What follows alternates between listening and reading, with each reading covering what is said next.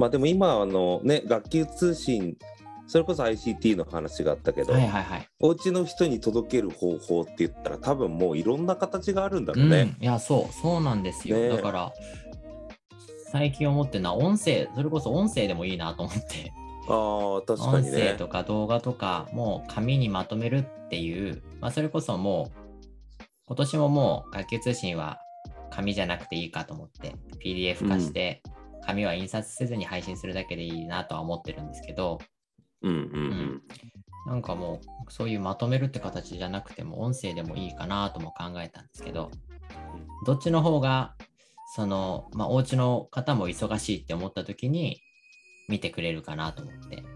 うん。うん、まだに、確かに。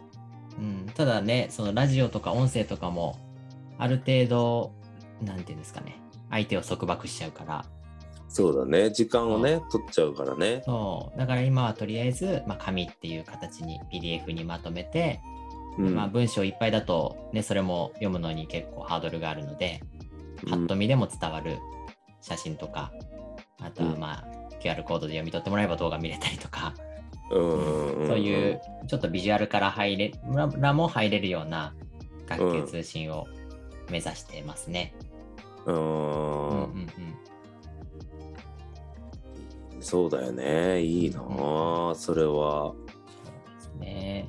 でもなんか、別にね、が学級通信自分はすごいいいと思ってるんですけど、確かに、うんうんまあ、なんだろう、仕事は増えるけど、うんなんて言うんだろうな、まあ発行しなくてもいいものじゃないですか、別にねう。んうんうん。そうだね。うんすごく、なんだろう、長期的に見ると生産性の高い取り組みだなって自分は個人的に思ってて、うんうんうんうん。やっぱり、うん、なんか言い方良くないかもしれないけど、それが目的じゃないけど、お家の方との信頼関係もすごく築けるので、うん。うん、そうだよね。うん。うん。やっぱり、なんて言うんだろうな。お家の方と手を取り合って進んでいかないと難しい場面もあるじゃないですか。うんうんうんやっぱり、そこがバチバチしちゃうと、教師と保護者の方がね、うん、やっぱりいい教育はできないと思うし、うん。うん、まあ、そこはすごくお家の方との信頼を築くっていうのは大切なところかなとも思うので、うん。確かに。そうそう考えるってみると、すごく生産性は高いなって自分は思うんですよね。う。うんんそうだね。うん。ね、やっぱりお家の方の視点からしても、なんか連絡学校から 来るときにいつもネガティブな連絡っていうんじゃなくて、うんうんうんうん。そのポジティブな連絡がたくさん学校側から発信された方がいいと思うし、うん。だからといって、そのポジティブな連絡を電話で保護者の方にかけるっていうのは結構自分はハードルあるなと思ってるので、うん。確かにね。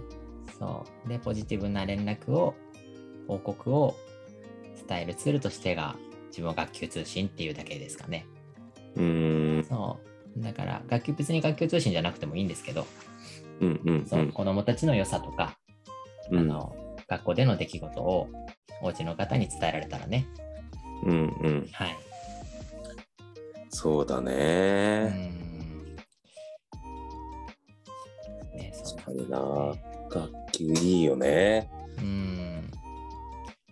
学級、そうですね。あ、今、学級で大切にしてることって、学さん何ですかって言おうとしたけど、これ振り返りの会の時に言ったな。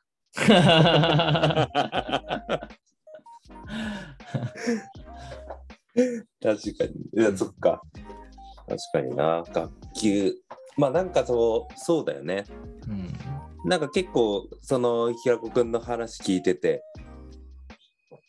こう、いろいろ派生して思うところもいっぱいあったりはするけど、でもなんか、やっぱ平子くんの学級のあり方として、平子くんの人間性もそうだけどさ、やっぱりなんかこう、アットホームな、うん。その、そこで、なんていうんだ、穏やかなうん。雰囲気っていうか、はいはい。ね、なんか、それがゆとりだったり余裕だったりみたいな中で、うんうままあ、その上で生まれる面白いその発見だったり発想だったりみたいな、うん。ね、そこの共有っていうかねそうですね。まあこういう空気が流れてますよっていうことを、うんうんねきっとお裾分けする感覚がうん。ね、学級通信っていうそうですね。ところに現れてんだろうなっていうのは、なんか聞いててすごく思うしうん。でもそこのなんか伝え方みたいなところもうん、きっと平子くんの人間性だからそういうテーマになってきてる部分もあるんだろうねきっとね。なるほど。そうなんのかな。うんうんうん。だなんていうかこうなんだろうね俺なんかは例えば学級経営するっていう時にうん。はい、はこう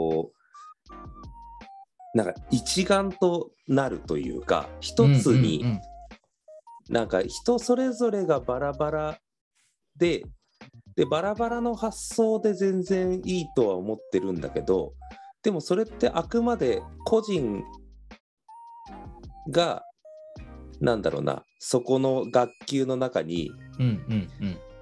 こう、まあ、30人いたら30の子がその教室にいるっていう感覚になると結局バラバラの話になっちゃうから、うんうん。やっぱり何かここの一つのなんかねチームっていう感覚がすごく個人的にはなるほどね。そうそう例えばまあじゃあ500人近くいる児童の中でじゃあ3クラス作れますよっていう風になった時にうん。じゃあ1組だったら1組2組だったら2組3組だったら3組っていううん。その編成に集まったチームになんか意味を持たせたくなっちゃうっていうか。ああ、なるほどね。はいはい、そうそうそう。だからなんかこのまあもちろんいろんな先生たちの思いがあったりうん、そのスポーツ面とか運動面とかああ、えー、と学習面とかね、うんピアノがとかいろんなことで楽器編成はなされるんだけど、うんうんうん、でもなんかここの30人集められたの集まってきたのってこうなんかこう一つのここの目標を達成するために集まってきたんだっていううん、30だと思いたいっていうか、うん、なるほどなるほど。そうたまたまじゃないんだよっていう意味を所属感として持たせたいなって思ったりするから、うーん。だからこそうだから個人的にはやっぱり学年目標学級目標っていうのはものすごく意味があってうんうんうんうん。そうだからそう考えていくとなんかこう個人的に何か学級通信を作るっていう風になったらうん、なんかそこにテーマ性を持った学級通信になっていっちゃうような気がするなあーなるほどね。っていうか確かに。だからそうそうそうそう。だからはイメージ湧きますね、ガクさんの。うん。そうそうそう。うん。なんかそうそこのだから意識づけさせたいっていうことも多分腹の底にはあるんだとは思うんだけどうんうんうんそうだからなんかこうその場で起こったなんだろうな出来事をうんふと愛おしく思って書くっていう、うん。なんか平子くんのその学級通信っていうところはいはいはいのねイメージと多分そう俺が書くってなると今ここまで目標に近づいてってる集団になってきてるねっていう雰囲気で書く学級通信とうんうん。なんかそれって結構人間性っていうかそうなんか、うんうんまあ教師の見見られ方って結構言葉使うんだけど俺は。はいはい。なるほどなるほど。そうなんかだそこが違っちゃってもなんかそれはそれで1年間っていう有限の時間の中での。手立ての打ち方としてはなんかちぐはぐになっちゃう気もしてて、うんもったいないっていうか、そうだからなんかこの力を身につけさせたいなとかこの目標に達成させたいなって思っている自分が書くってなるとやっぱりそっちのテーマ性で一貫した1年を過ごしたいなって。思うっていうか、はいはいはい。なるほど。そうそうそうそう。だからそうなるとそういう学級通信になっていくのかなと思うけどこれでなんだろうな。まあでも考え方なんだろうな。きっと正解はないからね。うん。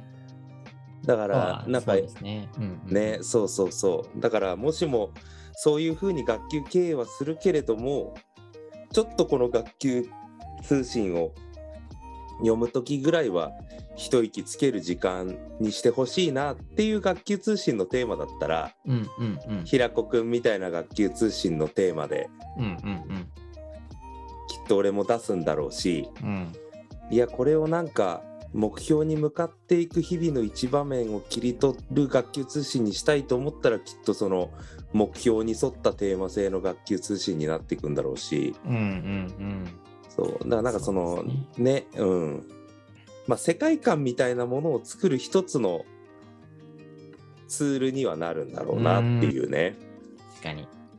だから今のお話を聞いてて、自分はどちらかというと、学級の土台作りみたいなイメージがあるかもしれないですね、学級通信その横糸のつながりだったり、縦糸のつながりだったり、子供たちが心置きなく挑戦できる場を作る、その一つのツールとしての学級通信というか。うーんうんうんそうだようんね。うんうん。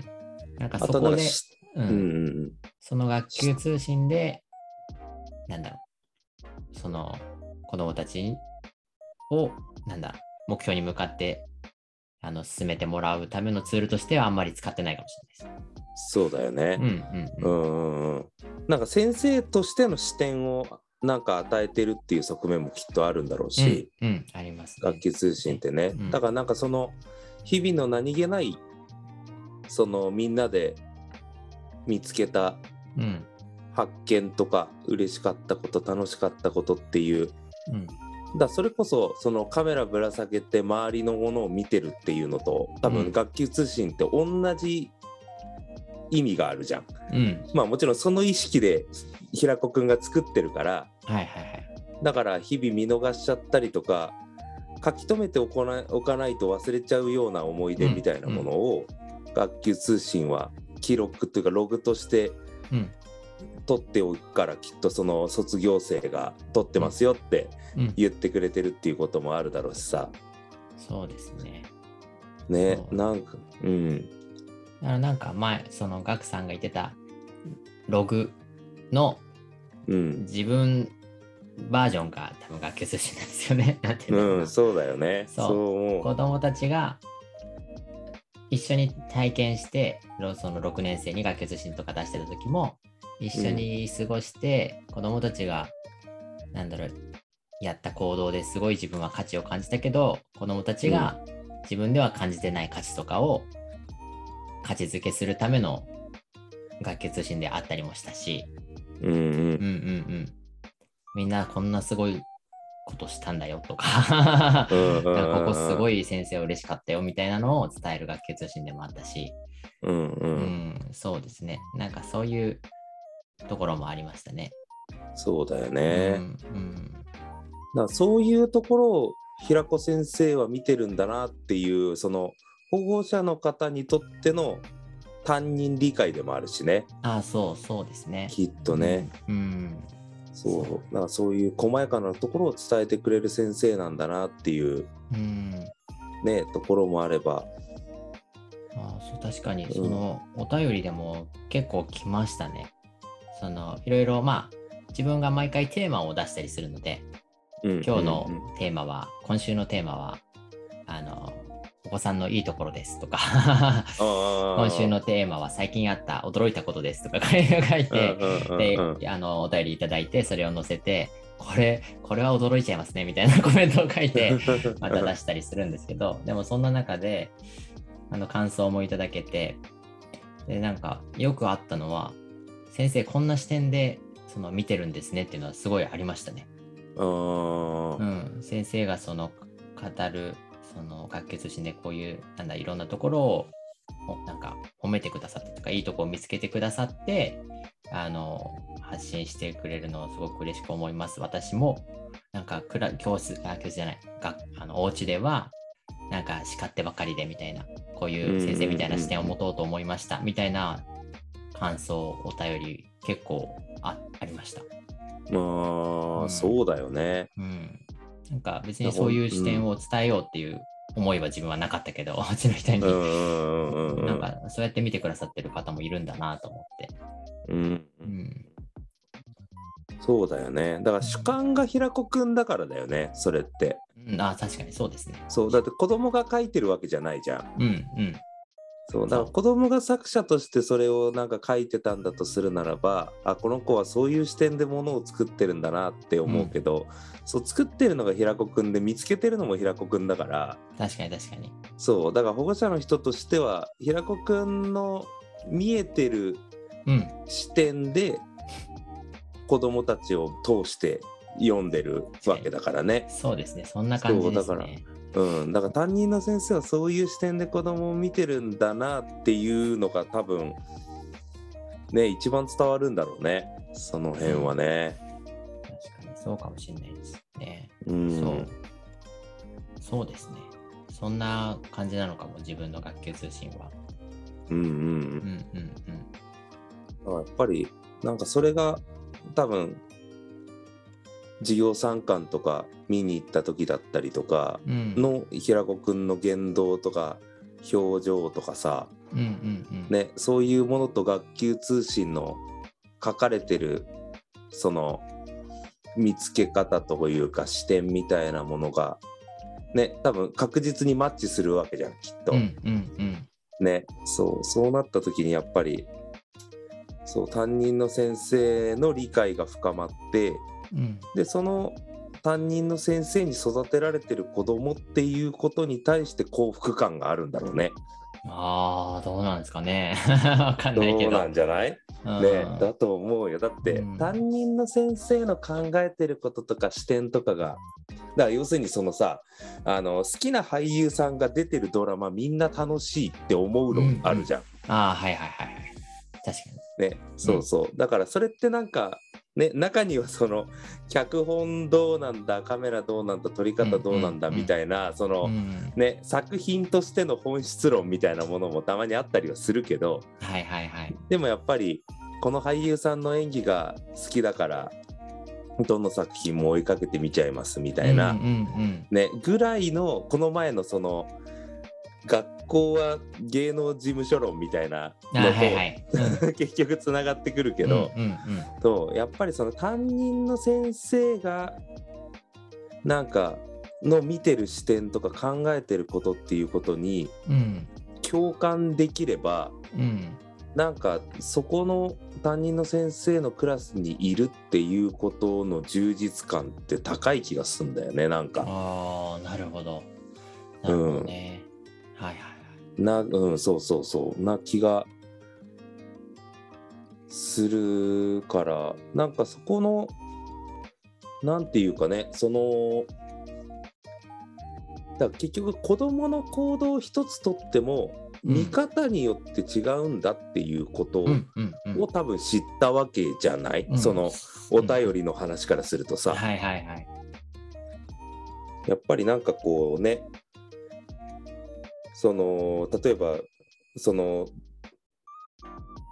なんだっけ半缶給食のあれだっけお水ご飯のやつに入れて本州だっていうはい。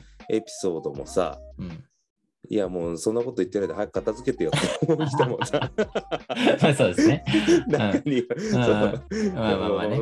待ってんだからとかってうんそうだ確かに確中には そうですね。そそんなことで呼ぶんじゃないよっていう人もいるかもしれないけど、まあまあまあ確かに。うん。そうそれをやっぱりさなんか「お面白いね」って言ってくれるっていう。そうですね。そう。ねそう。だそうありたいなって思ってる日々の忙しい家族の方もいるんだよねきっとね。ああ、なるほどね。そうかもそうしれないですそうよね。ななんじゃないかなって思う。うん。ううんん。確かにね。本当はもっと一緒に喜んであげたいし、うん一緒にすごいねって言ってあげたいんだけど、うん。でももう自分も支度して仕事行かなきゃいけないしとか、うん。ね、料理作んなきゃいけないしとかうん。うん。なんかそういう風に考えたりとかしてるといやそんなこといいからって言わなきゃいけない場面も保護者の方にはあって、うんっていうかね、うん親としてはあっいてやありますよね。うん。ねそうそうそうでもそう本当はそういう風にしてあげたいのになっていうことをうん。あ学校でしてくれてんだなって思うと、うんうんうんうん。ね、自分ができないことをしてくれてありがたいなって思うんう保護者の方は多くいるだろうし、うん。あとはそうやってなんか子供と同じ目線に立つってそういうことなんだなって多分勉強になる保護者の方もいるっていうことだよね、きっとね。うん、そうなのかもしれないです。ねうん、そうだからそれはやっぱりなんかそう平子くんとしてはねそういう発想する子供たちの発想って面白いですよねって伝えて確かに面白いなって思いながらやっぱそれに気づける平子くんの視点が勉強になったりもしてるんだと思うんだよね。なるほど。うん、だからなんかそこに対してねあのーある種感謝だったりとかさうん、ねそういう風なところに目が向けられる教員の平子くんに対しての尊敬もきっとあるんだろうしさ、ね、そういう人が日中朝から夕方までさうん。子供を預かってくれてるって考えてもさ、うんそういう時に平子くんがそういう視点で子供たちを見てある種その生活を維持してくれてるっていうことはさうん保護者としてはね、きっと安心感だしさ、うんうんうんうん。ね、だからやっぱそういった意味でやっぱ信頼関係って気づかれるよね絶対ね。そうですこね。のうんこの1年はだからすごく安心だと思うよ。いやー、そうだったらね、嬉しいんですけどね。うんうん。ねなかなかね、そう。学級通信、そう、それこそ、いや、なんか自分もそういう狙いでね、うん学級通信を発行して、保護者の方にもそうやって思ってもらえたら嬉しいなって思いながら、その、課題というか、うん、で言うと、やっぱりその、クラスのことだけを考えていけばいい、もうキャリアじゃないじゃないですか。はいはいはいはい。うん学年のことだったり、学校全体のことだったりを考えていかなくちゃいけないなと思うし、うんうーんと、もちろんその学級通信を今年、今年度ややってみたい、やりたいな、出したいなっていうのは、その並行を組ませてもらう先生、隣のクラスのね、先生とも相談したり話し合ったりするけれども、うんうん、その思いが噛み合わない時もきっと、今のところはね、ないんだけど、うんあるとうん思うし、その、その先生は、並行を組む先生は先生で、いろいろね、教育観もあるだろうし、お家のプライベートのね、こともうん。いろいろ忙しかったりあるだろうし、うん。うん。だから、なんて言うんだろうな。例えば、自分のクラスだけそういう、うん、学級通信がいっぱい出て、うんうちのクラスは出なくてみたいな、うん。そういうものになるのは本望じゃないんですよね。うん。だからそこはなんか気をつけていかなくちゃいけないなと思いながら、うん。うーん。っていう、ちょっとうん。話、話があれですけど、そう、課題も最近も感じながら、そうですね。そう、だから、学年通信もいいかなとも思ったりするんですけど、学年通信ってなっても、やっぱりなかなかね、自分のクラスはやっぱそういうのが見えるんだけど、隣のクラスを時々見に行ったとしても、そういう姿がなかなかね、うんやっぱりいついつも一緒にいるから、そういう、なんて言うんだろう、面白い姿っていうか、うん。に出会ったりするんですけど、ちらって見ただけだとなかなか見つからないから、うん。学年通信も難しいな、自分のクラスのことばっかりになっちゃってもあるなと思ったり、うん。うんうん。そう。なんか、なんて言うんだろう。小学校とか、まあ小学校だけじゃないかもしれないけど、うん。学校のまあ先生たちって足並みを揃えるっていうことにこだわったりする場面があるじゃないですか。うんあるね間違いない。うん、でまあその足並みを揃えるっていうのはある視点から言うとすごく大切なことだと思うんですけどうんその足の引っ張り合いになっちゃいけないなとは思うんですよね。なるほどなるほどなるほど。そうだから何が何でも足を揃えるっていうのはうん自分はその昔から疑問だったんですけどうん例えばねまあ学級通信を出します出したいです。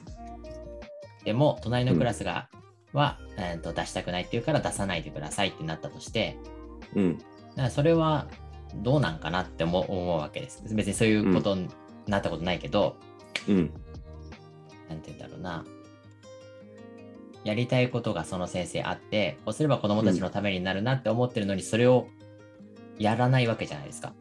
うん。うん。それってなんか教育者としてどうなのかなって、すごく思うんですよね。でも、うん。その多分、やめてくださいって言った人の思い、気持ちも、今言ったように、なんとなくわかるというか、うん。うん。うんでも、その、きっとその、まあ自分とかね、その人の良さは学級通信っていう手段で現れるんだと思ってて、学級通信出さない人は出さない人の良さがあって、それこそ、あの、この前、この間、あの、振り返り会に来てくれた村田くんと組んだ時は、うん。村田くんの良さと自分の良さは全く違ったわけですよ。うんうん。真逆ぐらいの 違いで。で村田君はもう本当にガンガンガンガン伝えるし思いを。もうだから教室の環境も全然、あもちろん話してはいたけど全然違ってまるっきり、うん、もうその村田君の教室環境も自分も相談してどういう環境がいいかなって悩んでたからこういうのいいんじゃないとかいろいろアイデアも出しましたけど、村田君はもう自分の思い子供たちに伝えた名言みたいなのを全部教室の後ろに紙にしてバンバンバンバンたくさんもう埋まるぐらい貼ったり。そうそうそう、うんうんうん。っていうのとかね、まあそれも村田くんらしくていいなと思って自分もいいんじゃないって言ってたんですけど、っていう感じだったし、村田くんはどっちかっていうと文章とかまとめるのよりも自分の声でっていうか言葉で伝えるのがすごく上手だな先生だったから、うん。それで子どもたちの信頼もあの保護者からの信頼も勝ち取っていたし、うん。村田くんはそれはそれでいいと思うんですよね。学級通信別に出さなくても。うん。だあの、うん。出してくれてたけど。そうそう。そう自分はどっちかっていうとこういうラジオやってますけどおしゃべり下手で、言葉で伝えるの。言葉で伝えるのなかなか苦手だから、その落ち着いて子どもたちを見てあの整理して、ま、文章としとかとしてまとめてあの、出すっていううん方が自分には合ってるうんやってたんですよね。だからそれぞれの先生の良さも違って子どもたちと同じように。でそれぞれの先生の良さで、あの子どもたちのとつながりを作ったり保護者の方とつながりを作ったりできればいいと思うんですけどやっぱりなんかその方法論だけに目がいって揃えるってなっちゃいがちだから、うん、そこのなんかうん思いも分かりつつもうーん、なんかそれもどうなんかなってもやもやしたりっていうのは、うん、いつもそのね、学年主任っていう立場になって、好き勝手できるようになっちゃったけど、でもやっぱり感じてはいますよね。うん。だから、うん、ちょっとどうしていこうかなっていうのは悩んだりはしてます、そこは。うん。うん。そうだね。確かに。まあでもなんかまあこれはそのなんだろうな。それぞれの人に対しそれぞれの人が持つ考え方とか思いとかっていうのはね、そう違うだろうからいろんな人と、まあ、特にその管理職の先生だったりとかうん。うん。ねなんかいろんな思いの人とど足並みを揃えるポイントがどこなのかっていうのは、うんうんねすごくこう抽象的な話になっちゃうというか概念的な話にはなっちゃうけどそれこそ方法を揃えるのか、うん。ね、それともなんか、まあ、別の部分を揃えるのかっていうのはうんいろいろこうすり合わせていかなきゃいけないとは思うんだけどうん。まあでも個人的な思いとしてははいはいはい。そのさっき言った方法ではなくて別の部分のところってなった時にうん。そのなんだろうなもう平子君がさっき言った通りだと俺も思うんだけどうん。あの学級通信っていうものに対して出てる出てない論みたいな、そのすごく狭い範囲で考えちゃえば、うんと出すか出さないか揃えた方がいいよねみたいな。話になってきちゃうとは思うんだけど、うん。そう本当にさっき平子君が言った通りその先生の良さとか性格とか人間性とかあとは掲げてる目標とかによっていろいろ変わってくるってなると、うん。なんか結局うーんとなんていうのかなその学年が学年でのこのセルフプロデュースによると思うのよ結論としてなるほどね。だからどう自分たちを保護者の方に見せていくかっていう確かに。そう俺はそのねじそうセルフ PR とかセルフプロデュースの問題だと思ってて、うんうんうん、だからね要するに広告戦略はもっとやっていくべきだと俺は思ってる学年団が、うん、なるほど。